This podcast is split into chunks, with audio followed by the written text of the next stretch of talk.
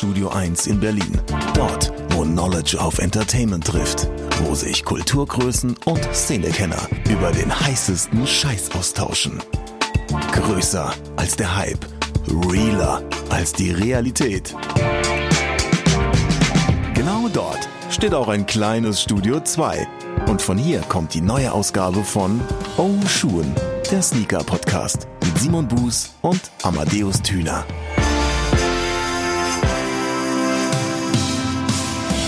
Hallo und herzlich willkommen, ihr Lieben, zur mittlerweile 58. Episode des Schuhen Sneaker Podcast äh, mit dem Herrn Amadeus Thüner und meiner Wenigkeit Simon Buß. Amma, ich grüße dich. Wo trifft man dich an heute? Wo bist du zugegen?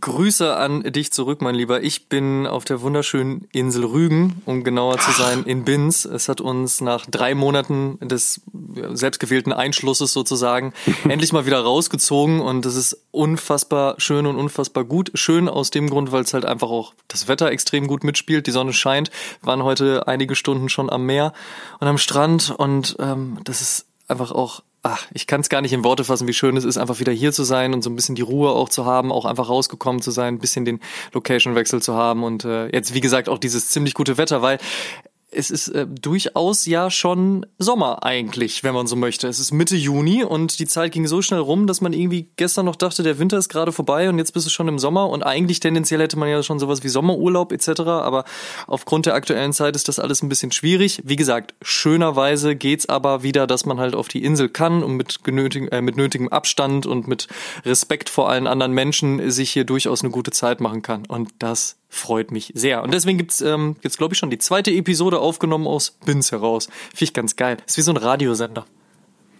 Gesendet aus Binz. Radio Binz mit Amadeus Thüner. Glaube, wie nice das wäre, wenn ich hier den Radiosender Von den 80ern, von den 90ern und den besten von heute. Oh, das wäre mein Traum, ey. Also sollte jemand aus Binz das hören und eine Idee haben, wie man hier vernünftig an die Radiostation rankommt. Ich glaube, das ist ja so Radio Mecklenburg-Vorpommern. Da, ey, ich, Radio ey, ich, Binz. ich würde es machen. Ich würde es machen, ey. Das ist mein ist geil. Job. Wir können auch einfach jetzt in diese Aufnahme, ich, ich singe dir schon während der Aufnahme die ganzen Jingles ein, die du brauchst. Ja, du glaubst doch nicht, dass ich alleine diesen Sender leiten würde. Da würdest du doch direkt mitkommen. Ich bitte dich. Okay, ist, äh, ist auf äh, Ton. Okay, wie, ge- wie geht's dir denn, mein Freund? Na, ich habe ja wie du auch den Frühling so ein bisschen ausgesetzt, aber ähm, jetzt auch ein paar sommerliche Tage tatsächlich bei den Eltern verbracht und äh, bin auch heute nach Hause gekommen, wie immer in Köln zur Aufzeichnung des wohl beliebtesten Fernpodcasts. Ich weiß gar nicht, wie viele Podcasts es eigentlich so auf dieser Fernpodcast-Ebene gibt, aber ich sage jetzt einfach mal, dass unser Podcast da der, beliebteste ist. Habe ich jetzt einfach mal. Kann ja auch. Ich, ich will dir jetzt nicht Falls ihr einen Podcast auf Distanz macht, meldet euch gerne, wenn ihr auch beliebt seid. Und ansonsten, äh, genau, nicht widersprechen, einfach mal so stehen lassen. Und damit kommen wir zum Feedback der letzten Episode, in der wir uns zusammen mit Warsteiner ja um die wichtigsten Sneaker-Musiker-Collabs gekümmert haben. Da ist ja echt einiges bei gewesen. Wir konnten uns ja einmal durch die mehr als 30 Jahre durcharbeiten, angefangen mit Run DMC hin zu Jay-Z, über Beyoncé und Rihanna, hin zu Travis Scott, Metallica, Motorhead, also auch einmal komplett durch alle Genres durch. Und es war echt schön zu sehen, wie ihr halt auch eben ähm, mitmusiziert habt und das Ganze euch halt eben auch mitgenommen hat. Und da hat der Kuchenmeister, geiles Wortspiel übrigens an dieser Stelle, via Instagram geschrieben, bei dem Dankhype, über den ihr geredet habt, wundert es mich, dass gar kein Wort zum sagenumwobenen Iron Maiden SB High gefallen ist, aber der ist für 99% der Menschen eh out of reach von daher. Und insgesamt wieder bombige Folge, nie gewusst, dass Kanye bei Fendi Praktikant war. Ja, äh, bei uns lernt man auch noch was und ähm, was den Iron Maiden SB anbelangt, das ist tatsächlich wahr. Der ist wirklich so weit von out of reach, dass äh, er bei uns auf der Liste auch tatsächlich untergegangen ist. Aber da waren auch so einige Sachen bei, über die man wahrscheinlich an sich schon eine Stunde hätte sprechen können. Also irgendwo mussten wir ja dann auch einen Punkt machen. Aber ja, der Iron Maiden SB High nicht schlecht. Ich habe letztens Fotos und Videos von jemandem gesehen, der äh, ihn gekauft hat. Und das Ding ist ja auch oh, ein bisschen mehr als 2,50 Mark wert. Schon echt absurd, wenn man so einen Schuh sieht. Ich muss aber auch zugeben, ich bin jetzt nicht der größte Fan tatsächlich von dem Ding, weil mir ist es ein bisschen zu einfach gewesen, einfach einen schwarzen Schuh zu machen und dann so ein bisschen die Grafik drauf zu bringen. Aber ja, hat natürlich gerade aus der Limitiertheit heraus ähm, besonderen Stellenwert. Der Broke-The-Jumpman schrieb wegen Twitter. Gute Boys, als großer Jigger-Fan habe ich mir damals den Sean Carter geshoppt. Ich habe ihn damals nicht bei Footlocker, sondern, wenn mir mein Kopf keinen Streich spielt, bei Kicks oder dem 77 Store besorgt. Richtig gute Folge, wie immer. Vielen Dank. Jo, 77 Store. Kannst du dich noch an den erinnern, Simon? An den äh, 77 Store kann ich mich nur noch ganz grau erinnern und in der vergangenen Episode konnte ich mich auch schon nicht dran erinnern, ob dieser Schuh jetzt ein Footlocker Exclusive auch in Europa war oder nicht. Das ist ja dann hiermit tatsächlich auch schon aufgelöst und unser GM Buying, Marc Peterreit bei Snipes, der hat mir auch nochmal gesagt, dass wir den damals auch schon hatten. Deshalb, äh, ja, da dann auch nochmal die Lücke geschlossen und ein Shoutout an dich, Marc. Ja, perfekt. Und der MWOGH schrieb via Instagram, schöne Folge, war sehr interessant, hatte den Sean Carter damals, war ein schönes Ding eigentlich. Welchen deutschen Künstler könntet ihr euch vorstellen, der eine Kollabo oder sogar einen eigenen Sneaker bringen könnte? Das ist eine sehr, sehr schöne Frage. Also wir haben ja schon so Kleinigkeiten gesehen bei Materia und Nike beispielsweise. Prinz P durfte was mit Essex zusammen machen, das gab's. Bei Flair gab's ja immer mal wieder so dieses Gerücht aufgrund von Flair Max und Air Max und so, ähm, mhm. ob da mhm. was passiert. Der hat ja diesen, diesen Ultra Boost Custom mal bekommen. Ja, zusammen mit Jette. Genau, 187 hat auch einen von Jette bekommen. Ähm, aber so richtig Sammy Deluxe hat auch eine stimmt, äh, stimmt. Reebok war das gemacht, ja, ne, der ziemlich ja. an den S. Carter irgendwie angelehnt war, so von der Machart. Ja, ist richtig. Vor allen Dingen gab's auch in dem Zeitraum den weiß nicht, ob es wirklich ein Track war oder den Freestyle von Sammy Deluxe für New Era. Also er hat da wirklich diesen, die, alle amerikanischen Strippen gezogen, die man damals ziehen konnte. Ähm, aber ich könnte mir jetzt auch tatsächlich, also ich sag mal so, es gibt natürlich viele große deutsche Künstler und Künstlerinnen, wir können auch komplett vom Hip-Hop mal weggehen. Ich glaube, wenn, wenn Rammstein, also ist ja eine der größten deutschen oder deutschsprachigen Bands, auch weltweit gesehen, Scooter sind extrem huge. Also das wäre durchaus spannend. Die Frage ist nur, wie weit würde das wirklich auch auf dem internationalen Markt ankommen und außerdem, wie gut würde es passen? Also Scooter und Rammstein sind ja jetzt nicht die größten Sneakerheads würde ich jetzt mal so mutmaßen. Ich habe zumindest noch nicht gesehen, dass HP Baxter irgendwie abseits seiner Autofanatismus-Art äh, irgendwie noch über irgendwelche Sneaker flexen würde. Aber wäre spannend. Ähm, Gibt es denn irgendwen, der dir so in den Sinn kommen würde, wo du sagen würdest, boah, das würde perfekt passen? Ich habe die ganze Zeit überlegt, so äh, alter Mann-Style ist einer der ersten, der mir eingefallen ist, äh, Jan Delay, aka Icy Ice gewesen, der ja ein riesiger Air Max-Fan ist, ähm, der sowas machen könnte. Danach kam mir äh, direkt Rin in den Kopf, äh, der bestimmt auch irgendwie was schaffen könnte, was eine große Fanbase bedienen könnte. Bin dann aber an den gleichen Punkt gekommen in meinem Kopf wie du so. Ähm, wer wäre denn außerhalb außerhalb der deutschen oder der deutschsprachigen Grenzen hier einen Künstler, der was machen könnte, was dann irgendwie auch sinnhaft oder sinnstiftend wäre und äh, bin dann auch bei, bei, wie heißt der komische Pleinvogel und dem Glöckler gelandet. Fände ich auch super witzig, Oha. aber äh, ist jetzt, ist jetzt äh, super witzig im Sinne von so, nehmt mich nicht so ganz ernst. Äh, das wäre ganz schön furchtbar. Ähm, oh, Philipp Plein eh größtes Opfer überhaupt. Äh, unfassbar. unfassbar. Aber, Diese Kobe ähm, Bryant-Nummer damals mit Strassstein und irgendeinem Hubschrauber, so kurz nachdem er verstorben ist und so, ey, dieser Typ geht halt keinen Meter. Glöckler hingegen, Nö. da habe ich mir eine Dokumentation über den reingezogen, über den kann man ja auch echt sagen, was man möchte. So durchgeknallt ist der sicherlich aber da steckt ordentlich was hinter. Also der zumindest in dieser Dokumentation, jetzt muss ich lügen, was war das? Ich glaube von irgendeinem dritten Programm oder so, gab es so eine Geschichte, dass Leute den, also Leute begleiten andere bekannte Leute und besuchen die zu Hause und sprechen mit denen über ihr Leben und über ihr Schaffen und so weiter. Da kam der mir sehr sympathisch rüber und auch tatsächlich jemand, der durchaus weiß, was er da tut und das auch einfach macht mit Attitüde und so. Das fand ich respektabel. Philipp Plein hingegen finde ich ist eine Vollflöte.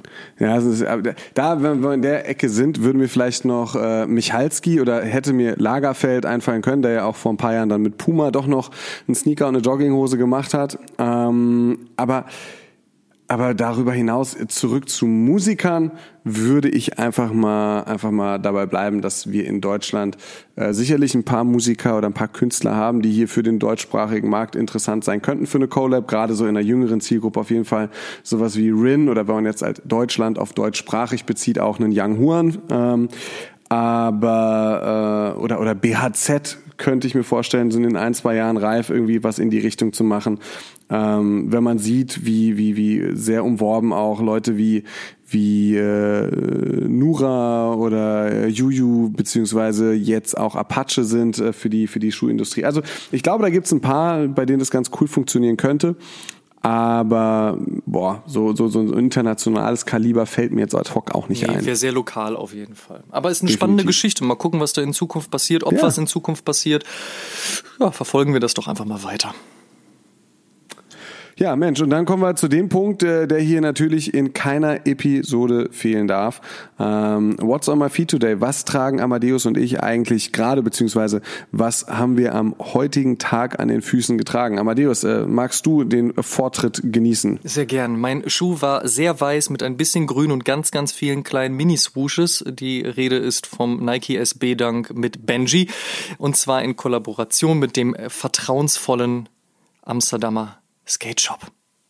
Namens Benji. Und das ist ein sehr schöner Schuh, den habe ich ein bisschen über die Insel und über den Strand getragen und äh, der hat mir ganz viel Spaß gemacht. Auf so einer kurzen Cargo-Short sieht er auf jeden Fall extrem stark aus. Gut, auf allen anderen Sachen irgendwie auch, aber das vielleicht noch mal zum restlichen Outfit. Und ähm, super Schuh. Was war es denn bei dir? Ich hatte tatsächlich heute nur einen New Balance 860 V2 an. Ähm, Was heißt nur? Zum Autofahren. Schuh. Wunderschön, ja, aber nichts Besonderes, einfach Auto gefahren, bisschen einen gemütlichen, einen bequemen Schuh getragen. Das war's eigentlich schon. Und äh, jetzt eben noch mal. Ja, warte, da habe ich kurz eine Zwischenfrage. Also die kam tatsächlich letztens auch rein und ich finde, das können wir an dieser Stelle durchaus mal kurz beantworten lassen. Ich hoffe, es fällt dir nicht zu schwer. Aber die Frage kam, wenn du deine New Balance, die du hast, ranken müsstest, ja? So 99 V5 und so weiter und V2 und 887 und so weiter und so fort. Wo wären wir denn da gerade? Einfach mal so die Top 3. Wie würdest du die so ranken? Warte mal, darf ich raten? Shoutout an dieser Stelle an B zu dem Obby. Ich muss leider gerade zugeben, ich weiß nicht mehr genau, ich wer den Kommentar nämlich auch gesehen. Ich habe den Kommentar auch gesehen und ich glaube, er war von ihr. Ähm, ja, ich, kann, kann, sein, kann sein. Ich bin gerade nicht sicher. Man müsste lügen. Also, ähm, oh Gott. Wie soll man das machen? Das ist ja, so stelle ich mir es vor für eine Mutter, die man fragen würde, na, rank doch mal deine Kinder.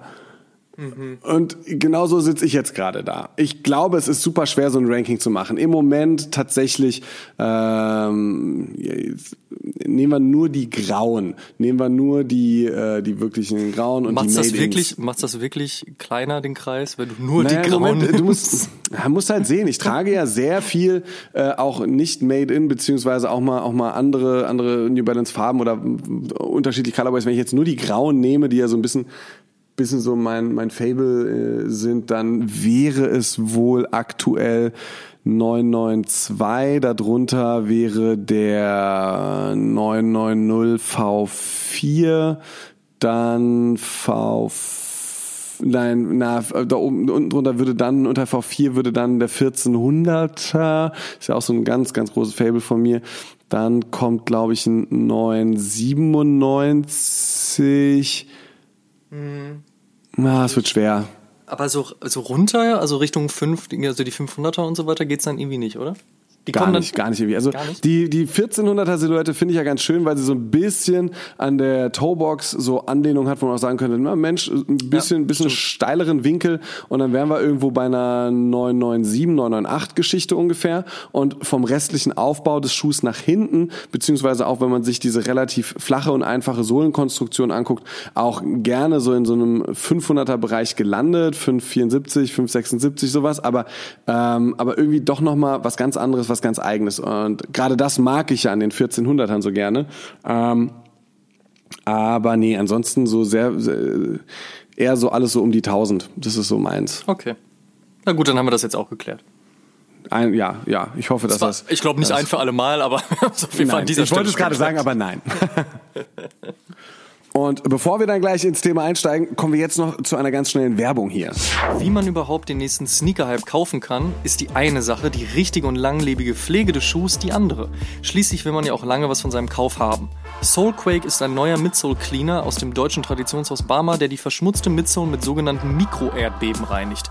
Mikroerdbeben, ja, das haben wir uns auch gefragt, aber das ist durchaus die richtige Wortwahl. Bis zu 8000 Mal pro Sekunde bewegen sich mikroskopisch kleine Blasen auf dem Material und reinigen mit gebündelter Kraft die Midsole eures Lieblingssneakers. Und keine Sorge, dafür packt Soulquake nicht die Chemiekeule aus, sondern macht das alles auf Wasserbasis. Das ist biologisch abbaubar, dermatologisch getestet, pH-neutral, frei von tierischen Inhaltsstoffen und zertifiziert.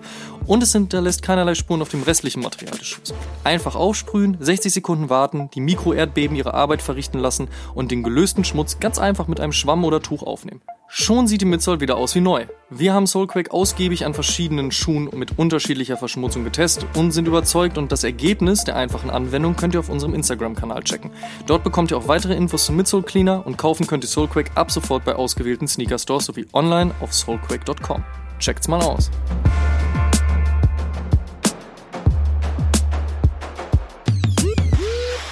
Und damit steigen wir ein ins Thema dieser 58. Episode. Wenn ihr nicht erst seit gestern den Ocean Sneaker Podcast hört, dann wisst ihr, dass Amadeus und ich zweimal im Jahr eine Top-Liste machen in Klammern mindestens. Äh, manchmal finden wir nämlich auch andere Listen, die wir ganz okay finden. Aber die Top-Listen der Sneaker gibt es tatsächlich nur zweimal. Einmal zum Jahresende die besten Sneaker des abgelaufenen Kalenderjahrs und dann zur Jahreshälfte, immer so Ende Juni äh, ungefähr, gibt es dann die besten Sneaker des ersten Halbjahres. Und in diesem Fall also die besten Sneaker des ersten Halbjahres 2020. Und äh, damit wollen wir heute starten. Wie gewohnt äh, setzen Amadeus Julius und ich in changierender Reihenfolge unsere Top 3 zusammen. Äh, darin äh, fangen wir dann bei der 3 an und steigern uns bis hin zu unserer Nummer 1 des ersten Halbjahres. Und zwischendrin haben wir sicherlich auch nochmal den ein oder anderen Aus- und Überblick in andere Bereiche, Dinge, die uns auch so ganz gut gefallen haben, ohne dass sie in unseren Top 3 gelandet sind, beziehungsweise vielleicht auch mal ein, zwei Dinge, das machen wir dann auch ganz gerne, die uns im ersten Halbjahr irgendwie äh, vielleicht nicht ganz so positiv aufgefallen sind. Und und damit würden wir dann jetzt starten. Amadeus, Ehre wem Ehre gebührt. Du durftest bei Womft anfangen, dann finde ich, darfst du jetzt auch einfach bei den Top 3 anfangen, oder? Das ist nett, danke, das nehme ich. Auf Platz 3 meiner bisherigen Top-Liste des Jahres 2020 steht der Nike Air Jordan 5 Fire Red. 1990 kam der Schuh ja das erste Mal raus und das war ja auch der Schuh, in dem Michael Jordan damals 69 Punkte gegen die Cleveland Cavaliers versenkt hat. Ähm, dementsprechend auch ein Schuh, der in der wunderbaren Doku The Last Dance vorkommt. Das ist ja auch etwas, über das wir schon ausgiebig gesprochen haben in der, was war's denn eigentlich? Vor drei Episoden? Ich glaube vor drei oder vor zwei? Ich komme durcheinander. Vor ein paar Episoden haben wir auf jeden Fall drüber gesprochen. So Mitte Mai. Ja, so ungefähr. Und als dieser Schuh ähm, angekündigt wurde, war ich zugegebenermaßen ein bisschen verhalten. dachte so, ja, also mit dem Metallic Black sozusagen bin ich eigentlich ganz gut aufgestellt. Das ist mehr oder weniger der einzige Fünfer, der mich so richtig interessiert. Ja, hier und da mal ein Off-White, hier und da mal ein anderer Colorway, der Grape und so weiter. Das sind schon Sachen, die haben durchaus natürlich ihre Geschichte oder auch ihre Daseinsberechtigung, finde ich auch fair. Aber so für mich ganz persönlich war es immer der Metallic Black, weil mit dem stand halt eben einfach auch Will Smith in der ersten Folge von The Fresh Prince of Bel Air vor der Tür und hat Back to Life gegen sie geklopft, bevor ihm äh, geöffnet wurde. Und auch so ist es für mich eine sehr, sehr ikonische Silhouette, aber eben genau in dem Colorway. Der Fire Red hat sich für mich dann aber eben nochmal einfach aus Grund, aufgrund von The Last Dance ins Gedächtnis gefressen und da war ich dann irgendwie angefixt. Also das hat sehr, sehr gut gepasst vom Marketing her auch. Ich weiß gar nicht, ob das der ursprüngliche Plan war, weil eigentlich wollte man ja The Last Dance eher ein bisschen später im Laufe des Jahres veröffentlichen. Also jetzt, jetzt erst eigentlich. Ähm, von daher weiß ich nicht genau, inwieweit die Jordan Brand das abgepasst hat oder auch verschoben, vorgezogen hat, wie auch immer. Nichtsdestotrotz passt es perfekt und der Schuh ist sehr gut exekutiert. Er hat das Nike Air Logo hinten drauf, die Silhouette als solches, also der Shape sieht gut aus, das Material ist gut verarbeitet. Generell gibt es da aus meiner Sicht wirklich nichts zu meckern. Es ist wirklich grundsolider Schuh, aber sogar noch ein Stück weitergehend wirklich ein ikonischer, klassischer Schuh. Wirklich etwas, was mit Aussage stattfindet. Und gerade da muss ich auch sagen, ja, der Off-White sieht halt gut aus. Ich verstehe den Hype, ich verstehe, warum man das toll findet und finde ihn ja selbst nicht schlecht. Aber meine Liebe geht dann doch eher zu den Dingen, die dann eben auch diese Geschichte zu erzählen haben. Also es ist jetzt nicht einfach eine Silhouette, die von einem hands down sehr guten und auch wichtigen Designer verändert wurde, sondern es ist halt eben das Ding, was damals für den Court gedacht war, was jetzt halt eben in ein, ein Lifestyle-Objekt ist. Nicht auch erst seit heute oder auch seit gestern, sondern auch durchaus schon etwas länger, aber halt eben aufgeladen ist mit dieser Energie, mit dieser Attitüde. Und das kriegt mich dann ein bisschen mehr. Natürlich kein Schuh, den man wahrscheinlich im Laufe der nächsten Monate anziehen wird, weil so ein Fünfer ist doch, doch guter Klotz am Fuß. da schwitzt man sich ganz gerne mal einen rein. Also ich weiß ehrlich gesagt auch nicht, wie Jordan das geschafft hat, früher in dem Ding wirklich zu zocken. Aber gut, da wurde ja auch jedes Spiel ein neuer Schuh angeschnürt, also beziehungsweise äh, tatsächlich wirklich ein, ein neuer Schuh. Ja, und ähm, von daher wird das sicherlich auch dann gehen. Aber wie gesagt, es ist einfach ein geiler Schuh und deswegen äh, aus meiner Sicht zu Recht auf meinem dritten Platz der bisherigen Releases 2020. Das habe ich übrigens noch nie verstanden, wie man zu jedem Spiel einen neuen Schuh tragen kann. Ich Weil auch wenn ich nicht. mich so an mein eigenes, gerade wenn es Performance-Schuhe sind, haben die ja meistens Ja, mal so ja. zwei, drei Spiele gebraucht. Wobei ich jetzt auch ganz klar nicht sagen möchte, dass ich auch nur annähernd auf einem Level mich warm gemacht hätte wie ein Michael Jordan und entsprechend vielleicht fünf richtig harte Spiele von einem Simon Buß vielleicht ein Warmmachen von einem Michael Jordan waren und er ist dann sagt, ja, das Ding ist jetzt eingelaufen nach drei Schritten und und ich tue mich schwer, aber nein, ohne Mist, ich habe ähm, ähm, egal ob Fußballschuhe, Basketballschuhe, was auch immer, immer ein paar Tage, paar Spiele, ein paar Trainings gebraucht, bis sie wirklich gesessen haben und dann denke ich mir so, Mann, du, du verpasst ja das Beste, wenn du jedes Spiel ein neues Paar nimmst. Ja, stimmt, gebe ich dir vollkommen recht, sehe ich ganz genauso. Habe ich mich auch echt gefragt, wie das sein kann, aber anscheinend ist es ja so. Also vielleicht gibt es ja Leute, die uns das mal erklären könnten. Ähm, vielleicht gibt es ja Leute, die uns hören, die auf einem Level eines Michael Jordan Sport trieben oder treiben. Dann können die ja auch gerne mal kurz Bescheid sagen und uns sagen, warum das genau der Fall ist. Vielleicht ist es aber auch tatsächlich nur dekadente Verschwendung in Form eines Puff Daddy, der ja auch irgendwann gesagt hat, er trägt Sachen immer nur einmal. Ja, vielleicht ist es auch das. Wer weiß es schon genau.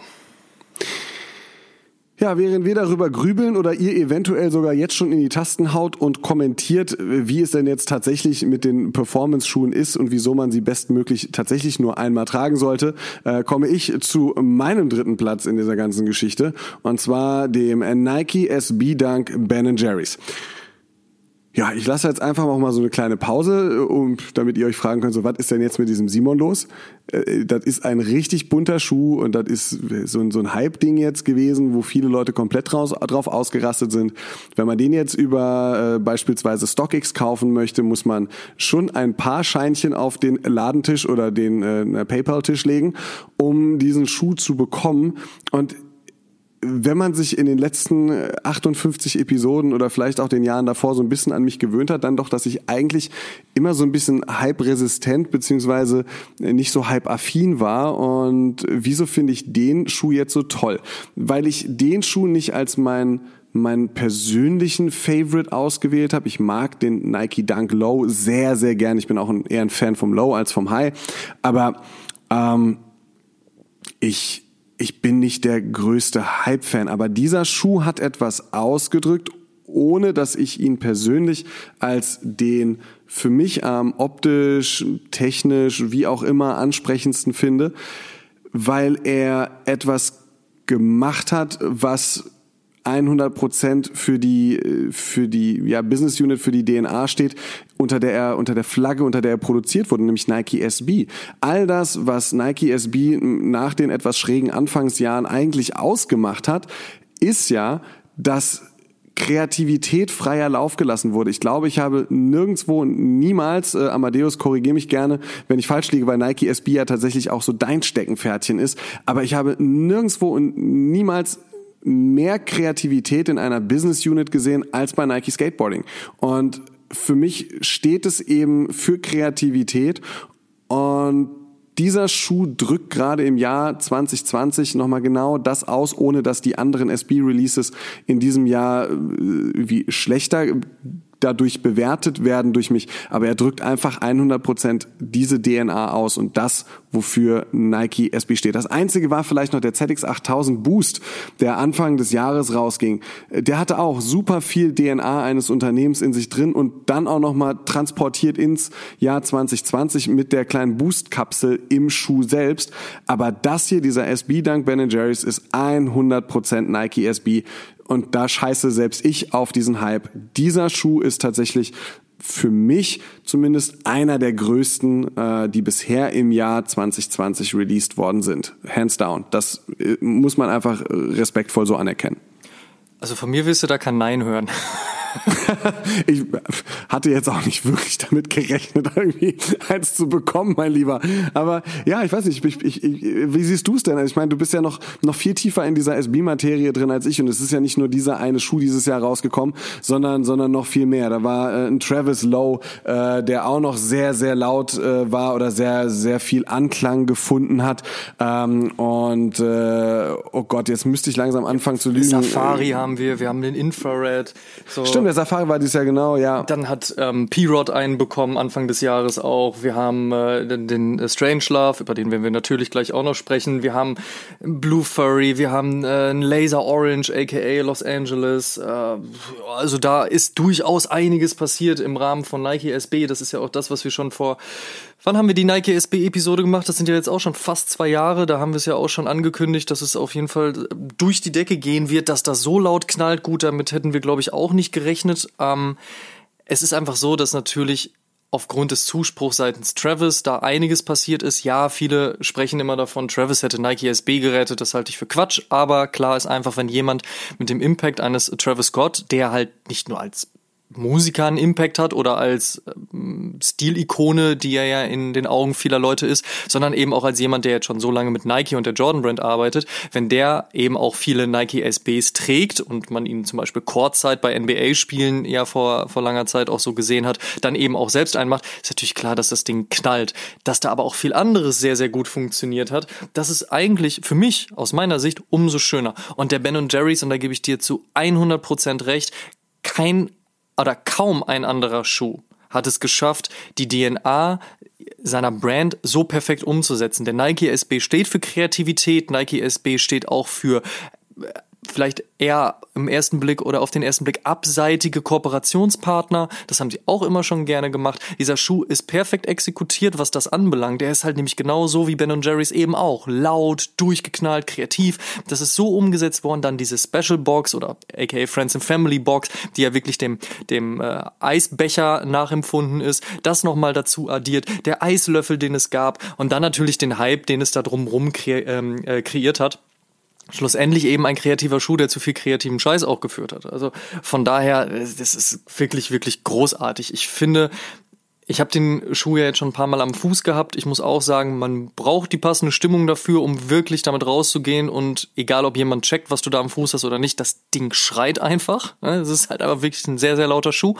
Aber für Nike SB-Fan muss man einfach sagen, also egal, ob einem das jetzt gefällt, dass der so laut ist oder nicht, aber als Nike SB-Fan muss man einfach anerkennen, dass das Ding Nike SB ist. Absolut, kann ich, kann ich dir komplett zustimmen äh, war ja tatsächlich auch so meine Bewertungsgrundlage. Aber auch schön nochmal von dir zu hören, äh, dass du das ähnlich siehst. Von Nike SB Dank kommen wir jetzt mal zu einem normalen Dank. Die sind ja in diesem Jahr auch mehr als laut zurückgekommen. Ähm, vom Syracuse zum Kentucky, zum Brazil, jetzt zum äh, University Red und zu einem, den ich an dieser Stelle gerne erwähnen wollen würde und das jetzt auch tue, und zwar ist es der Plum. Der kam im Februar raus und ähm, ist einfach auch wieder ein Schuh mit Geschichte. Also erstmals 2001 veröffentlicht, war es ja ein Asia Exclusive. Da konnte man zur damaligen Zeit durchaus eher schwierig rankommen. Ähm, das hat sich natürlich jetzt glücklicherweise ein bisschen gelegt, weil eben die Retro-Version 19 Jahre später auf den Markt kam, eine ganz gute Stückzahl hatte, aber eben auch einen ordentlichen Run ausgelöst hat. Das heißt also auch heute ist es nicht ganz so kostengünstig, den Nike Dunk Plum zu kaufen, aber im Vergleich zu einem Ben Jerry's geht's auf jeden Fall noch. Wirklich ein sehr guter Schuh. Hingegen der Viotech ja so ein bisschen vom Shape verkackt wurde. Klar, gut, über das Material müssen wir uns jetzt nicht unterhalten. 2001 hat Nike halt eben ein bisschen mehr Wert auf Wildleder, Suede und ähnliches gelegt. Das ist jetzt heute nicht mehr ganz so der Fall. Gut, das ist bewusst, aber beim Viotech war beispielsweise der Mudguard vorne ein bisschen zu hoch gezogen. Der Shape war nicht ganz optimal mal. Es ist ein schöner Schuh. Ich freue mich auch, dass ich ihn in meiner Sammlung habe. Aber der Plum ist halt wirklich sehr gut geworden. Ähm, und ansonsten einfach ein schönes Stück Schuh. Gefällt mir unfassbar gut, funktioniert eben auf viele Arten, also in vielen Kombinationsmöglichkeiten und das Dank generell oder das Danks generell zurück sind, finde ich es halt einfach auch eine schöne Geschichte. Es ist halt eh einfach auch eine klassische Silhouette. Sie hat früher im Basketball funktioniert, sie hat beim Skateboarding funktioniert. Das ist ein Ding, das kannst du dir an den Fuß schnallen und ähm, du kannst in alle möglichen Bereiche damit gehen. Ne? Also es ist oder was ich damit sagen möchte, ist halt einfach so in Anführungsstrichen, der Otto-Normalverbraucher könnte sich einen schönen Dank an den Fuß schnüren und man würde einfach sagen, guck mal, da ist jemand, der hat einen schönen Dank am Fuß. So. Wobei man bei anderen Modellen und Silhouetten die Leute immer sehr schnell verortet und sagt so, ah ja gut, das ist jetzt irgendwie sehr viel Hip-Hop oder das ist jetzt irgendwie Punkrock oder das ist jetzt, keine Ahnung, so oder so oder so. Das ist Hype oder das ist Nichtwissen. Dank ist einfach klassisch. Ist eine gute Silhouette. Du kannst wenig damit verkehrt machen und von daher finde ich es auch schön, dass viele Leute jetzt gerade sagen, so, dass ihnen die Silhouette gut gefällt. Viele Leute, die sich jetzt wieder darauf zurückbesinnen. Ich habe ja auch in den letzten zehn Jahren durchaus einige Gespräche mit Leuten geführt, die gesagt haben, oh, danke, ich kann es nicht mehr sehen, gar keinen Bock drauf, das Ding ist tot. Ich habe jetzt nur noch Bock auf irgendwelche Hyper-Running-Silhouetten oder weiß ich nicht, irgendwie, ich will äh, nur noch das Futurist Futuristischste überhaupt haben. Die jetzt auch wieder sagen so, oh ja, nee, stimmt, danke, ist eigentlich ganz schön. Also was ich sagen möchte, es ist klassisch, es ist ikonisch, es ist schön, was da passiert. Es passiert einiges. Vielleicht werden wir uns da am Ende des Jahres nochmal zu unterhalten und vielleicht eventuell auch sagen so, ach, das war dann doch auch vielleicht eine Spur zu viel, aber bis zum jetzigen Punkt geht's eigentlich ganz gut. Ich finde auch Nike macht das gar nicht so unsmart in Form ähm, des Releases auch, jetzt zum Beispiel mit dem Brazil, dem University Red und dem anstehenden ähm, Blue Orange, so dass es halt so in diese Art und Weise gebaut wird, so ein bisschen auch so Mm, diesen Nostalgiefaktor, diesen Vintage-Faktor nochmal auszupacken, schönes Marketing drumherum zu bauen, nicht zu extrem damit zu werden. Also gefällt mir recht gut. Ich bin gespannt, wann es weitergeht mit den Retros der ganzen Nike Dunk High. Da ist ja auch schon so einiges in der Gerüchteküche, was da aufgekocht wird. Gucken wir mal, ob sich das bestätigt. Hm. Bin ich gespannt. Einfach. Hat dich das Ding ähm, gekriegt eigentlich? Also dich, warst du so cool, Nike Dank zurück, finde ich super oder ist er so, boah, ist mir eigentlich egal. ähm, Jetzt bin ich gespannt. Der, ich fand den, ich fand den super. Ähm, Jetzt den Plum oder den, den Dank-Hype? Den Plum. Achso. Ich finde, wie soll ich sagen? Ich finde, dass der Plum, für mich waren der Infrared und der Plum so die, wo ich am nächsten dran war, weißt du, zu sagen, ja, äh, den finde ich gut. Das ist so von den Colorways her was ikonisches, gleichzeitig aber auch ein bisschen zurückhaltenderes, wo ich gesagt habe, oh Mensch, dort schnalle ich mir an den Fuß, das geht. Ähm, ich überlege gerade, ob noch einer dabei war. Ähm, boah, ich müsste jetzt, ich müsste jetzt langsam. Ja, gut, der äh, Kentucky ist ja eigentlich auch recht easy mit Blau und Weiß. Den habe ich zum Beispiel liegen gelassen, weil ich, weiß nicht, fünf oder sechs Jordan 1 habe, die mit Blau und Weiß arbeiten und dann gedacht habe, so jetzt noch einen blau-weißen Schuh und puh, muss jetzt auch nicht unbedingt sein. Und der Plum beispielsweise ja auch 2001 etwas war, was als in Anführungsstrichen normaler Dank ja trotzdem auf SB-Dank hingeführt hat, die dann ja 2002 mhm. kam. Also da passt auch so ein bisschen die Historie. Aber ich habe dich unterbrochen, mal wieder. Tut mir leid. Stand überhaupt. Was wolltest du sagen? Der Plum gefiel dir ganz gut, der Infrared gefiel dir ganz gut? Genau, und ich müsste jetzt äh, lügen, es gibt bestimmt noch äh, einige andere Colorways und du hast ja jetzt auch gerade nochmal den Kentucky äh, rausgepackt. Äh, Finde ich zum Beispiel gar nicht so stark. Ähm, das ist mir schon, das ist so fast ein Colorway, wo ich sagen würde, so ein bisschen, äh, ein ganz kleines bisschen schwarz noch reingebracht und du hast einen ganz guten 1er Low. Ähm, weißt du, was ich meine? So, das ist mir, das ist mir fast ein bisschen ja, zu stimmt. simpel, geht mir ein bisschen, ein bisschen zu nah an das Royal ran. Ähm, aber ey, lange Rede, kurzer Sinn, ich bin da, ich bin da voll bei dir. Es sind sehr, sehr schöne Schuhe und ich, ich, ich muss ehrlich sagen, ich finde den Hype um diesen Schuh grundsätzlich gerechtfertigt, was es betrifft, dass es halt einfach ein guter Schuh ist und auf dem Dank, insbesondere bei SB, sehr, sehr viel Gutes in den letzten, was sind wir, fast zwei Jahrzehnten passiert ist. Ähm, aber ich muss ehrlicherweise auch sagen, dass ich ja als jemand, der Hypes nicht so zugewandt ist, halt immer das halt auch, auch so die Kehrseite der Medaille sehe und mich, mich da manchmal frage, ob dann da nicht auch ein klein wenig zu viel Marketing um etwas gemacht wird, ja, was es dann eigentlich doch dann gar nicht mehr ist. Ähm die Frage ist aber auch, ne, inwieweit macht jetzt eine Brand Marketing und was übernimmt am Ende des Tages der Hype der Konsumenten? Also da wird ja auch unfassbar viel hochgejazzt, wenn man sich überlegt, dass halt so ein Syracuse rausgekommen ist ist und die Leute eher noch so ein bisschen zurückhaltender waren oder noch einen Schritt weiter, als eben der Biotech und der Plum zuvor rausgekommen sind, da war schon durchaus klar, okay, da kommt etwas, was eine Heritage von damals hat, aber aus meiner Sicht war es doch eher ein bisschen zurückhaltender und dann als dann weitere Dunks kamen und weitere Leute, die man wahrscheinlich aufgrund ihrer Schuhwahl auch ein bisschen genauer unter die Augen nimmt und beäugt, die dann getragen haben und darüber geredet haben, dann wurde das Ganze ja immer ein bisschen größer. Und man kann das ja auch, also ich meine, wie gesagt, ne, es, es geht nicht immer nur ums Geld, aber es ist doch durchaus spannend zu sehen, dass ähm, beispielsweise Schuhe wie eben halt der Plum und der Syracuse im Laufe der letzten Wochen so stark an Fahrt aufgenommen haben, da sieht man durchaus, dass da halt eben auch nochmal so dieser Hype kreiert wurde und jetzt eben auch Leute sagen so, scheiße, hätte ich mal den irgendwie vor, vor fünf, sechs Monaten gekauft, okay, jetzt mhm. muss ich den nochmal ranholen und das passiert durchaus vielen Leuten gerade. Na? Also es ist vielleicht nicht alles nur Marketing, vieles ist halt eben auch das, was die Leute daraus machen und im besten Falle machen sie das ja, weil sie sagen, sie finden den Schuh cool. Also da finde ich so ein Hype zum Beispiel auch berechtigt, wenn man halt sagt, so, ey, Leute, die diesen Schuh wirklich cool finden, ähm, auch aufgrund der Historie dahinter, die tragen den und inspirieren, sagen wir es jetzt mal so, andere Leute, die den deswegen kennenlernen oder sagen, ah, stimmt, da war ja was, dann ist das doch super. Also lieber so, als wenn das so in den Markt reingedrückt wird und gesagt wird, das, das muss jetzt, das ist der nächste heiße Scheiß und wir buttern jetzt richtig viel Kohle rein, damit halt kein keine Ahnung, wer diesen Schuh an den Fuß zieht. So. Ja, ja, nee, da, da, da hast du vollkommen recht.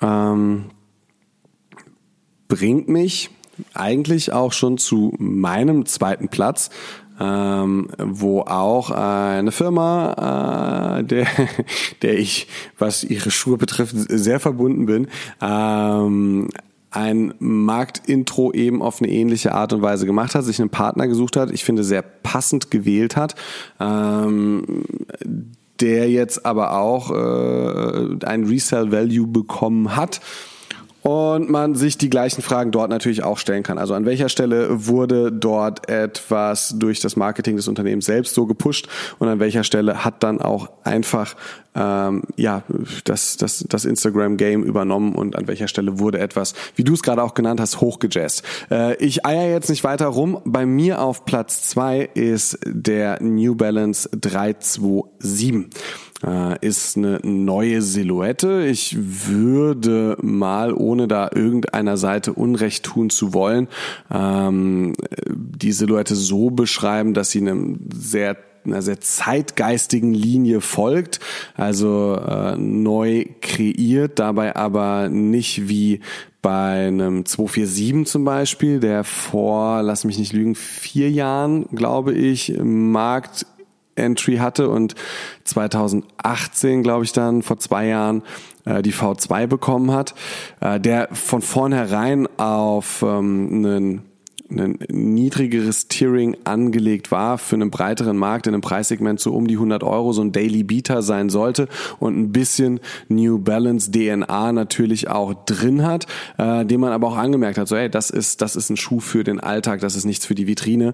Ähm, genauso wie auch die, die Varianten vom 997, äh, die jetzt im vergangenen Jahr, glaube ich, gekommen sind. Dem 327 sieht man an, dass da ein anderer Weg im Design eingeschlagen wurde. Und zwar insgesamt mehr in so eine Richtung, in die zum Beispiel der Sakai Waffle geht. Äh, ein bisschen moderner, ein bisschen vor allem modischer, ein bisschen mehr mit so einem fashion-affinen Eingang und hebt sich damit ein bisschen von anderen New Balance Silhouetten ab. Und ich finde, das ist schon der erste Punkt, den ich großartig finde, dass die Marke halt gesagt hat, so hey, wir bringen jetzt nicht den Alltagsschuh, ähm, und wir bringen jetzt auch nicht das, was man von uns erwarten würde, sondern auch vom Shape, von der ganzen Silhouette, wie die Sohle aufgebaut ist, etwas, was, äh, was einfach in den aktuellen Zeitgeist ganz gut reinpassen kann. Und dann wählen wir uns auch für das Intro ähm, nicht irgendeinen Sportpartner aus oder irgendeinen Musikpartner oder irgendwen oder sagen halt einfach, yo, hier sind wir, das ist unser Grau, danke, sondern ähm, man macht das Ganze mit einem relativ jungen Fashion-Label, mit Casablanca Paris. Casablanca Paris äh, in der aktuellen Kollektion, das schlägt sich dann auch in diesem äh, Zweierpack, die sie gemacht haben, nieder, äh, ist sehr viel grün, weiß und orange zu sehen. Und diese Farben sind dann auch in den beiden 327ern zum Marktintro des neuen Schuhs äh, auf dem auf dem äh, Schuh umgesetzt worden. Ich möchte jetzt niemandem äh, was Böses tun. Äh, der, äh, der der der Gründer von Casablanca Paris ist ein Marokkaner. Ich hoffe, ich spreche es richtig aus, aber Sharaf Tajer oder Tajer. Ähm, es es, es, man möge es mir nachsehen. Äh, es tut mir leid, wenn ich das falsch ausgesprochen habe. Aber ähm, er ist jemand, der... ist halt eben auch nicht deine Fremdsprache, muss man an dieser Stelle auch einfach sagen. Du kannst ja echt viel, aber Französisch reden kannst du aber Nee, das ist, das ist nicht meine. äh, deshalb, sorry an der Stelle, aber äh, er, ist, er ist ein lustiger Typ, äh, wenn man sich sein Instagram-Profil anguckt. Er schreibt halt selber äh, The Skinny DJ Khaled. Ähm, er hat eine, eine relativ okay, wow, der ist Stil. nice. Der ist, wirklich, ähm, der, der, ist richtig gut. Das ist wirklich sehr, sehr stark. Er ist einfach, er ist einfach ein bisschen, bisschen schlanker. Er hat viel Zeit in Paris verbracht, beziehungsweise ist auch, äh, ich glaube, französischstämmiger oder nee, äh, in, Frankreich geborener Marokkaner oder wie rum auch immer, ähm, aber hat natürlich viel Frankreich, viel Paris mitgenommen und äh, sich dann mit seinem Label so in der Après-Sport-Ästhetik eingeordnet und alles wirkt für mich so, so wie, keine Ahnung, der Country Club oder sonst was erstmal in den 80ern. Das hat so seine eigene Ästhetik. Ich find's, ich find's ehrlich gesagt gerade was, was, was Casablanca Paris bringt, knallergut. Und Farben in der Kollektion, Silhouette passend zum Label. Das muss ja auch noch dazu gehören. Guckt euch das an. Das passt wie Arsch auf Eimer. Wenn ihr es vorher nicht gesehen habt, ihr werdet es dann verstehen. Und ähm, für mich ein grandios gelungenes Intro ähm, ähm, einer der interessantesten Silhouetten, die ich dieses Jahr gesehen habe. Ohne Mist. Es gab viel Gutes, es gab viel Neues, viele Retros, vieles, was zurückgekommen ist. Ähm, es gab vieles, was kulturell geile Bezüge gesetzt hast. Du hast schon vieles angesprochen. Das sind die, die Dunks auf der einen Seite, das ist SB, das ist The Last Dance und alles, was da jetzt auf einmal auf dem Basketballmarkt wieder mitkommt.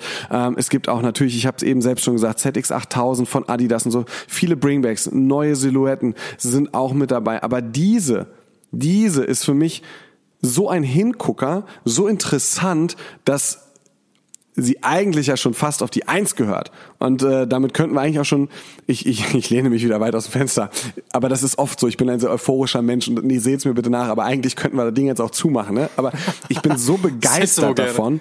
Ähm, ja, ich bin, ich bin so begeistert von, von dieser neuen Silhouette von New Balance und in... Äh, der kommenden Woche, wenn ich das richtig im Kopf habe, wird diese Silhouette auch dann endlich etwas breiter gestreut mit mehr Colorways. Ähm, und äh, ja, beim Retailer eures Vertrauens auch ein bisschen häufiger hoffentlich anzutreffen sein. Und ich kann euch wirklich nur wärmstens empfehlen, guckt euch diesen Schuh an, guckt euch, guckt euch das Design an. Das ist was, das ist was Besonderes. Das ist was, das ist was äh, richtig, richtig richtig gut gelungenes, weil es einfach anders ist. Und das gefällt mir sehr gut.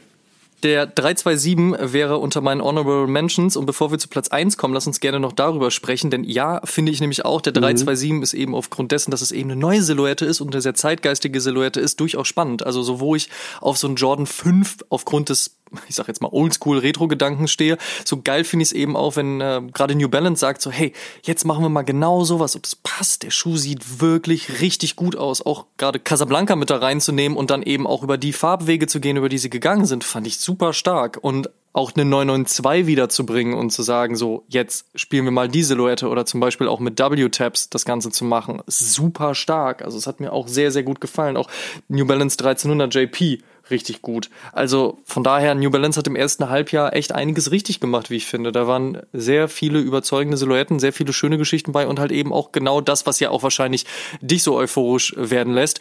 Diese, diese eklektische Mischung zwischen, wir haben hier oldschoolige alte Retro-Silhouetten, die man kennt, die, wo man sich freut, dass sie endlich oder auch mal wieder da sind, oder halt eben auch sowas Neues wie ein 327er.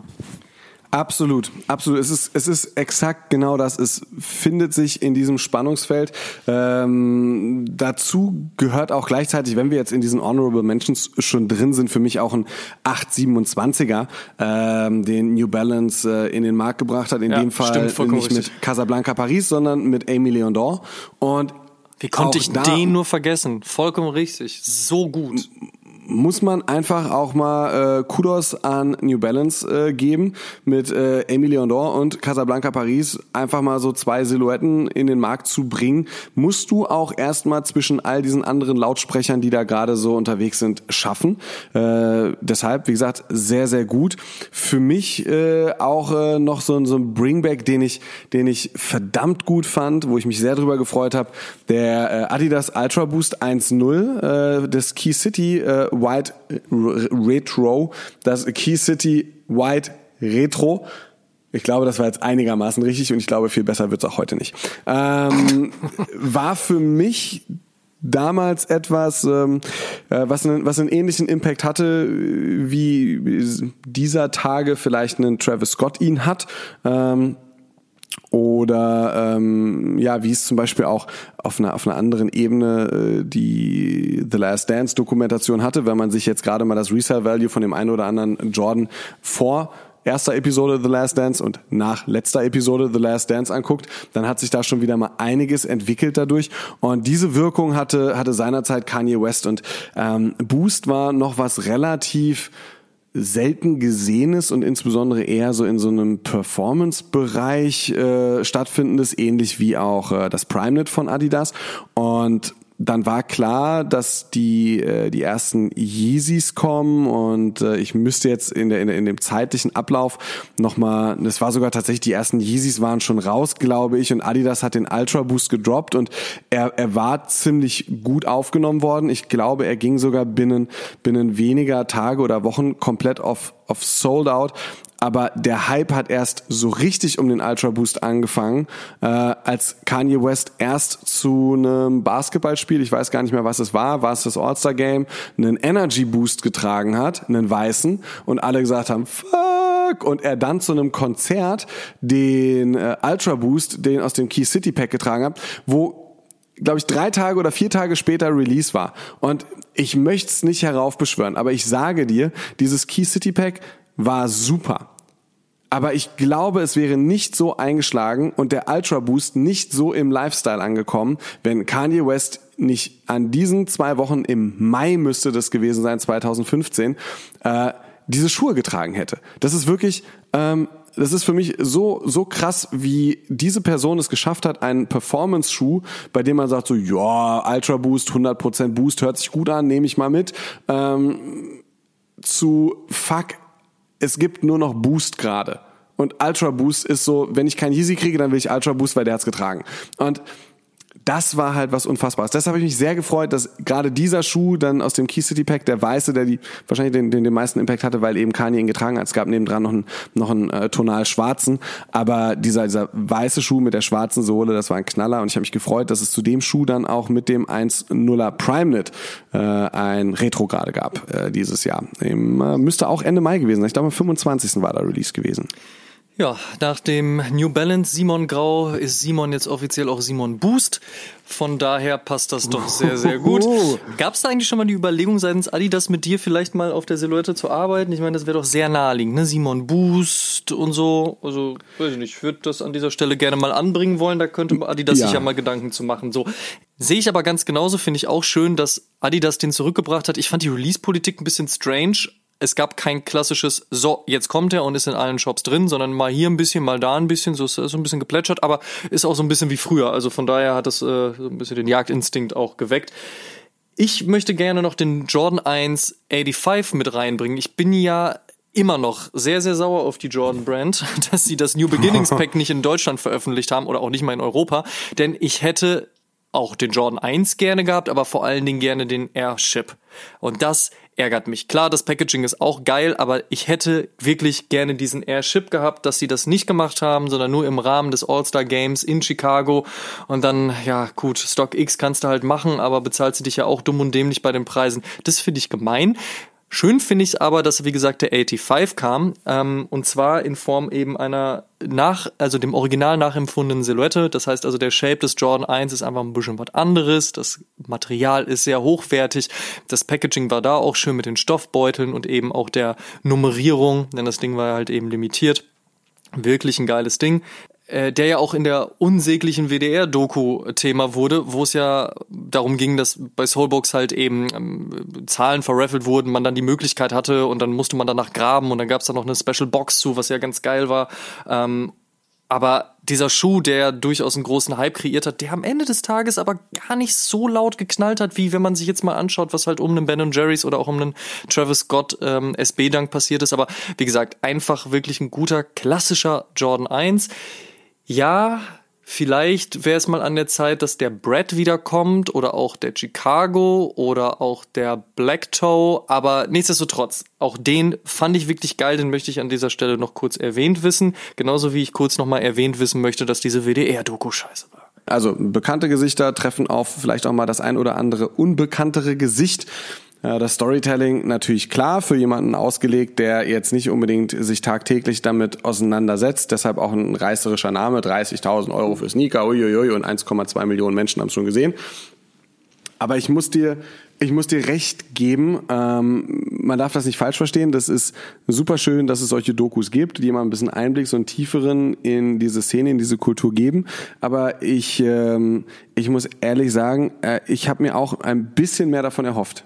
Aber genau das ist ja der Punkt. Ich finde, es gibt keinen Einblick in unsere Kultur, es gibt nur einen Einblick in einen Teil dieser Szene, und zwar in die Resale-Szene, die hands down ja einfach da ist. Das ist ja auch vollkommen in Ordnung. Und ich, nicht, dass man mich hier falsch versteht, ne? Mir geht's nicht um die Protagonisten, die da zu Wort kommen. So, das ist vollkommen fein. Aber das, wonach sie gefragt werden, ist halt die Scheiße. Denn auch wir wurden ja danach gefragt. Vor gut anderthalb Jahren gab's ja einen Anruf vom WDR, die gesagt haben so, hey, wir würden uns gerne mit euch austauschen. Und ich war auch erstmal so, Moment, um was geht's hier? So, von wo kommt ihr her und was wollt ihr hier machen? Und dann war so WDR, ja gut, okay. Die können ja auch eigentlich Dokus, ne? Also so Arte, WDR, so das gucke ich mir auch gerne an, finde ich fein. Und dann so, ja, wir wollen halt über die Kultur sprechen. Da war ich auch so, okay, cool, klingt doch erstmal ganz gut. Ja, wir wollen auch das Thema Resale betrachten. Ja, fein, in dem Kosmos gibt's das natürlich. Zweiter Anruf, nachdem man so anderthalb Stunden miteinander gesprochen hat, war dann schon so, ja, und da hast du noch den Namen und den Kontakt und den Kontakt. Und dann war ich so, ja, Moment mal kurz. Also ich gebe euch nicht einfach irgendwelche Namen durch oder Telefonnummern, ohne dass ich mit den Leuten vorher gesprochen habe. Also ich bin jetzt nicht euer fröhlicher Namensverteiler, zumal ich das einfach auch nicht cool finde. Ich möchte auch nicht, dass jemand meine Nummer einfach rausgibt und plötzlich kriege ich einen Anruf von Hans Peter, der mir da irgendeinen Scheiß erzählen möchte. Und dann ging das ja so weit, dass wir die ja sogar auf dem auf der Sneakerness in Köln getroffen haben. Und da habe ich schon gedacht so, ey Leute, ah, das geht gerade sehr stark in diese Resell-Ecke. Und als es dann noch diesen Anruf gab von wegen, ja, also eigentlich wollen wir mit euch nichts mehr machen, weil eigentlich wollen wir nur noch um Resale sprechen und über Money, Money, Money und irgendwie Bots und, und wer äh, versucht hier mit irgendwelchen äh, dubiosen Geschäftsmöglichkeiten irgendwie Kohle ranzuscheffeln. Aber könnt ihr uns noch mal 600 Namen geben? Da war ich so, nee, mal, bin ich raus. So, und dann haben wir das ja auch abgesägt. Und wenn ich mir dann angucke, wo das am Ende des Tages gelandet ist, so, ja, es ist eine Dokumentation über einen Teil, die es in die, oder über einen Teil, den es in dieser Szene natürlich gibt, aber nicht über einen Teil dieser Kultur. Denn wenn es nur noch darum geht, wie viel Geld und womit und weshalb, aber nicht so, warum eigentlich? Was ist denn das Spannende dahinter? Dann finde ich das einfach viel zu kurz gegriffen. Dann ist es halt einfach am Ende des Tages wie eine lapidar dämliche Bildschlagzeile. Und deswegen finde ich die Doku halt auch einfach Mist. Es fehlt halt einfach, da hast du vollkommen recht, es fehlt so ein bisschen diese, ähm, diese Viertelstunde, dann wäre es eine volle Stunde geworden, ähm, die äh, zum Beispiel in der Stare at My Shoes Doku äh, drin ist. Ähm, wo man, wo man eben sagt, so, ah ja, okay, da lerne ich Leute kennen und äh, entdecke irgendwas über ihre Leidenschaft oder die in ähm, auch in der hieß die Doku Artificial, die Episode ja, genau. mit Tinker Hatfield, die halt einfach Tinker Hatfield als einen lustigen surfenden Hippie darstellt. äh, äh Stimmt, man ja. muss ehrlich auch mal sagen, so wie viel, wie viel ist davon wahr und wie, wie also wie ist er wirklich so drauf und ähm, aber aber aber völlig losgelöst davon, man, man kriegt halt andere Einblicke, die man vorher nicht hatte, statt einfach nur den sehr polarisierenden Teil oder den für auch Lieschen Müller äh, in Wanne Eickel interessanten Teil, wie ich kann 30.000 Euro mit dem Sneaker verdienen. Er, erklär mir wie. Das ist Arbeit von zu Hause, mache ich, safe, geil. Da hast du vollkommen recht. Und da hätte man noch so ein bisschen was von der Kultur, vielleicht auch so in dieser Machart. Ich habe das letzte Episode angesprochen, ähm, der Serie, der Doku-Serie Evolution of Hip Hop, ähm, die sich mit sehr viel Liebe um jedes Detail schert und die halt die hat in der, ich glaube, es war in der zweiten oder der dritten Staffel, das fand ich mega. Ich habe gedacht so, fuck, wieso ist denn jetzt eine komplette Episode dem Miami Base gewidmet? Naja gut, weil ohne Miami Bass gäbe es keinen Südstaaten-Rap, so wie man ihn dann halt einfach dann ein Jahrzehnt später von Nelly beispielsweise sehr prominent oder von, von Cash Money Records äh, gehört hat. Und genau das ist, glaube ich, das so diese, dieses kleine bisschen Liebe, diesen kleinen Extraschlenker, der einfach nochmal zeigt, wo kommt eigentlich alles her und wieso und weshalb und warum. Und nee, eigentlich geht's all den Leuten, die irgendwie Sneaker tragen, nicht darum, die Dinger nur meistbietend weiter zu verkaufen, sondern manche tragen Schuhe auch einfach so als ein Teil ihrer, ihrer, nicht nur ihrer Mode, sondern auch als ein, um sie kulturell irgendwie zu definieren und einen gewissen Hintergrund auch irgendwie so für sich mit in ihr Alltagsoutfit zu nehmen. Da gebe ich dir vollkommen recht. Gutes Beispiel auch, ne? Weil ohne ein Lil Wayne hätte es zum Beispiel auch keinen Drake gegeben, genauso wie es halt ohne eine Sneaker-Kultur niemanden geben würde und auch niemanden geben könnte, der die Dinge auch verkauft. Und wie gesagt, es geht mir auch nicht darum, irgendwie Reselling per se zu bashen. Es ist halt eben ein Teil dieser Szenerie. Gehört dazu. Aber genau, was du gesagt hast, man hätte eben noch den Bildungsauftrag nutzen können, ja, wenn man es mal so ausdrücken möchte, und sagen können so, wo kommt das eigentlich her und was hat das denn zu bedeuten? Aber nein, man hat einfach nur genommen, 30.000 Euro mit einem Schuh machen, Resell, Resell, Resell, Money, Money, Money. So, und Lieschen Müller, die sich das in erster Linie dann auch anguckt, weil sie keine Ahnung davon hat und das aber spannend findet, die denkt sich vielleicht auch so, boah, was für eine Kultur ist denn das, die da dargestellt wird, wo es wirklich nur darum geht? Denn ja, machen wir uns nichts vor. Natürlich hat es alles einen Wert, auch einen monetären Wert. Und natürlich haben wir alle mehr Geld für Schuhe ausgegeben, als wir eigentlich müssten. Denn eigentlich würde es wahrscheinlich ausreichen, sich ein oder zwei Paar Schuhe zu kaufen, äh, anstatt vielleicht zwei, drei, vier, fünf, sechshundert. Aber trotzdem hat das ja eben einen emotionalen Wert und eben einen Nostalgiefaktor. Und ich will nicht wie der alte Mann klingen, der hier die ganze Zeit auf Kultur pocht, aber ey, fuck it es geht eben um etwas mehr als nur, wie teuer ist das, wie viel kann ich damit machen. So, jetzt genug in der Richtung. Gibt's noch irgendwas, was in deine Horrible Mentions geht oder willst du direkt auf deinen Platz 1? So, und dann, äh, Amadeus, machen wir den Sack zu. Äh, nach unseren äh, Platzierungen 3 und 2 ein paar Honorable Mentions und ein paar Punkten, die uns nicht so richtig gut gefallen haben im ersten Halbjahr. Da haben wir mal ein bisschen gemeckert. Kommen wir jetzt aber dann zu den beiden Schuhen beziehungsweise Silhouetten ähm, beziehungsweise Modellen, die uns beiden bisher am besten gefallen haben. Und äh, da nochmal die Frage an dich. Magst du den Sack zumachen? Magst du äh, vorlegen? Ach, da sage ich doch nicht nein. Habe ich ja die ganze Episode nicht. Also von daher können wir das gerne so halten. es ist ein Schuh, der mich an an diese Szene aus den Simpsons erinnert, in der Ralph Lisa einen kleinen Valentinstagsbrief schreibt mit I choo choo choose you. Choo, choo, choo. Ja, und Lisa dann aber so voll nett und freundlich so, ah, ich kann ihm ja keinen Korb geben und dann wird's aber irgendwann extrem und so weiter. Aber worauf ich hinaus möchte, ist, es geht um den Valentinstag, es geht um den Februar, es geht um einen Februar-Release und zwar den Nike SB Dunk Strange Love. Für mich der Top 1 Schuh im ersten Halbjahr 2020. Ähm, der Safari ist ganz nah dran, der Ben Jerry's Nike's ist ganz nah dran, aber wenn es eben um einen geht, und zwar um einen Nike SB, dann ist es für mich der Strange Love. Und nicht, weil der jetzt absurderweise plötzlich total viel wert ist, wir sind hier nicht in der WDR-Doku, sondern weil dieser Schuh super umgesetzt wurde. So wie ich es beim Ben Jerry's auch gesagt habe, ist es beim Strange Love genauso, aber nochmal für mich rein subjektiv nochmal Müh geiler. Und das ist schon durchaus schwierig, weil ich den Ben Jerry's auch unfassbar gut finde. Aber bei dem Strangelove gibt's halt einfach auch nochmal folgende Hintergrundgeschichte. Und zwar ist äh, Strangelove eine Brand aus Kalifornien, eine Skateboard-Brand. Und die kommt von Sean Cliver. Und Sean Cliver hat früher Skateboard-Decks, oder was heißt früher, macht er heute auch noch, aber vor allen Dingen versteckt früher Skateboard-Decks für zum Beispiel World Industries, für Hookups, die auch immer sehr geile Grafiken hatten, oder auch für Birdhouse designt. Und äh, 2008 zum Beispiel auch Shirts für Supreme. Das ist also jemand auch wirklich, der tiefer verwurzelt ist in der Skateboard-Szene und eben auch tief verwurzelt ist als ein kreativer Mensch. Und was man mit dem Strangelove gemacht hat, ist halt, man hat diesen Schuh in dieses rosafarbene Plüsch eingekleidet. Ich sage es einfach wirklich so, wie es ist. Es ist plüschig. Es ist einfach wunderschön. Es passt zum Valentinstag, sprich, es hat das Motto getroffen. Es hat aber auch dieses Kreative dahinter und diesen Schuh dann wiederum beim Skateboardfahren anzuziehen und dort auch auf dem Board zu sehen, hat eben einfach was. Und auch da wieder die DNA von Nike SB hundertprozentig getroffen.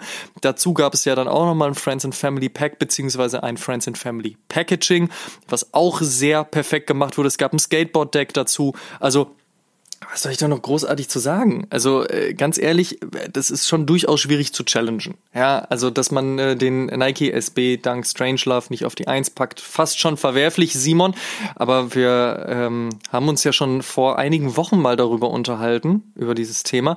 Und ich glaube zu wissen, dass du den eigentlich auch auf die Eins genommen hättest, beziehungsweise sehr weit vorne in deine Liste, wenn du nicht gewusst hättest, dass du da an mir nicht vorbeikommst und ich dir den auf jeden Fall sozusagen die Platzierung klaue. Aber wie gesagt, dieser Schuh ist einfach wirklich großartig und es ist für mich auch hands down einer der besten Nike SB Dunks der letzten zehn Jahre.